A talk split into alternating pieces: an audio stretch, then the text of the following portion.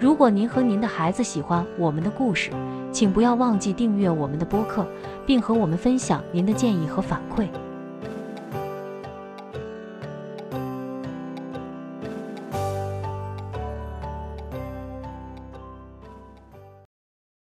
杰瑞米和他的家人刚刚搬到佛罗里达州，他们在棕榈滩买了一套房子。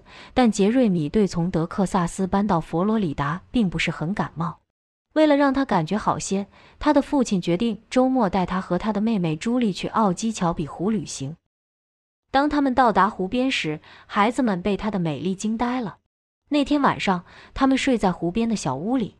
杰瑞米睡不着，因为他担心他们遇到鳄鱼的袭击。与此同时，在远处，一道诡异的光芒忽明忽暗。杰瑞米早上醒来时，看到他小屋附近的湖面上漂浮着一艘着火的船。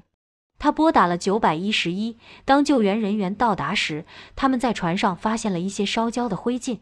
他们还发现了一个有着祖母绿眼睛的鳄鱼的金色雕像。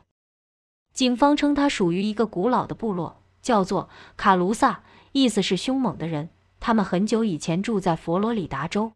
那天晚些时候，在他们去大沼泽地市的旅行中，杰瑞米问他的父母是否对卡卢萨部落有任何了解。可惜他们并不知道什么。两天后，杰瑞米决定去房子后面的树林探险，但他并没有只身前往，而是带上了他的狗查理。当他们到达树林边缘时，查理跑进树林，似乎追着什么东西。杰瑞米不想让查理跑出他的视线，就慢慢的跟在他后面。然后突然地面开始震动，他周围的树木开始倒塌。当一切都停止移动，再次安静下来时，杰瑞米意识到有人或什么东西推动了他们周围的一切。突然，一个巨大的生物出现在他们面前，它看起来像一只有着翡翠眼睛的鳄鱼。当他靠近杰瑞米时，非但没有攻击他或试图以任何方式伤害他，而是轻轻舔了舔他的脸。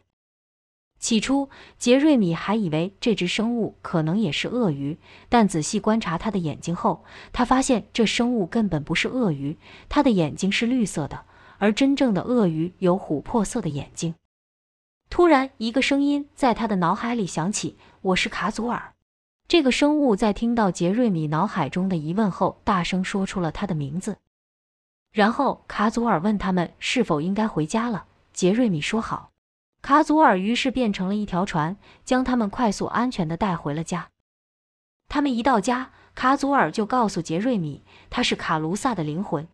当我收到我的族人需要帮助的讯息时，我就会出现。他告诉杰瑞米，昨晚他在奥基乔比湖上睡觉时，收到了这样一条讯息：一些卡卢萨人被困在湖里，需要他的帮助。这条消息及时唤醒了卡祖尔，使他可以及时从杰瑞米之前看到的燃烧的船上救出那些人。可是你为什么选择我？杰瑞米问道。你为什么要告诉我你的秘密？你怎么知道我的名字？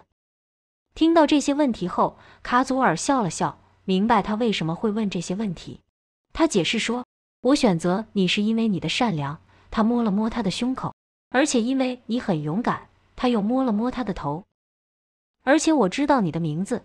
卡祖尔笑得更灿烂了，因为我在我们见面之前就知道你是谁了。